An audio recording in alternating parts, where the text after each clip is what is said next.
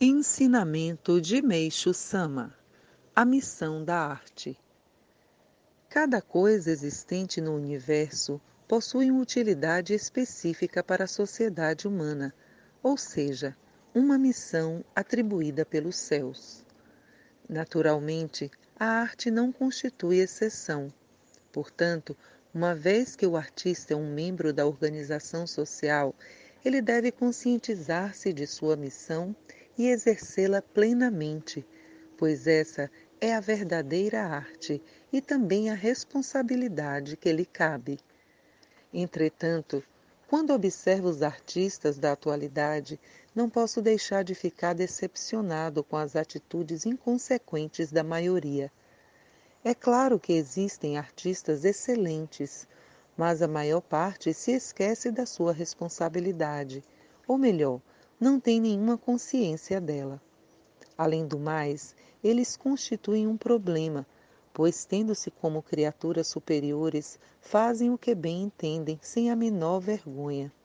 Acham que, agindo de acordo com sua própria vontade, estão manifestando sua personalidade e seu caráter de gênio.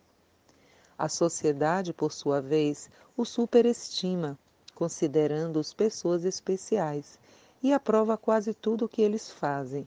Por isso, sua mania de grandeza torna-se ainda maior. É preciso, todavia, que o caráter dos artistas seja muito mais elevado que o das pessoas comuns. Explicarei isso com base na religião. Inegavelmente, nos primórdios da sua história, a humanidade possuía muitas características animais mas não há dúvida de que após a era selvagem, ela veio progredindo gradativamente, construindo-se pouco a pouco a civilização ideal. Neste sentido, o progresso da civilização consiste na eliminação do caráter animal do homem. Alcançar esse nível é alcançar a verdadeira civilização. Ainda hoje, porém, a maioria das pessoas está sujeita ao terror da guerra, prova de que persiste no homem uma grande parcela de características animais. Assim, cabe ao artista uma grande missão. Ele é um dos encarregados da eliminação de tais características. Torna-se necessário, portanto, elevar o caráter do homem por meio da arte. Naturalmente, esse objetivo será alcançado através da literatura, da pintura, da música, do teatro, do cinema e de outras artes. O espírito dos artistas, comunicando-se por esses veículos, influenciará, influenciará o espírito do povo.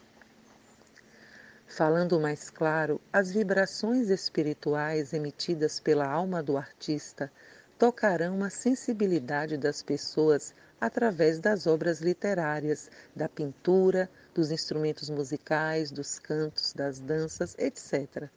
Em outras palavras, haverá uma sólida ligação entre o espírito do artista e o espírito de quem apreciar suas obras.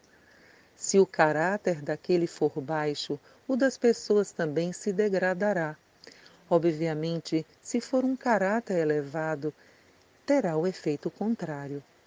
Eis a importância da arte. O artista deve funcionar como um orientador espiritual do povo.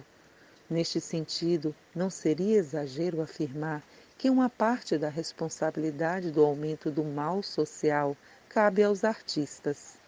Vejamos: erotismo cada vez mais vulgar, literatura cada vez mais grotesca, quadros cada vez mais monstruosos as opiniões dos artistas, assim como também a música, o teatro e o cinema, cada vez piores. Se analisarem minuciosamente tais fatos, certamente compreenderão que a minha tese não é errada.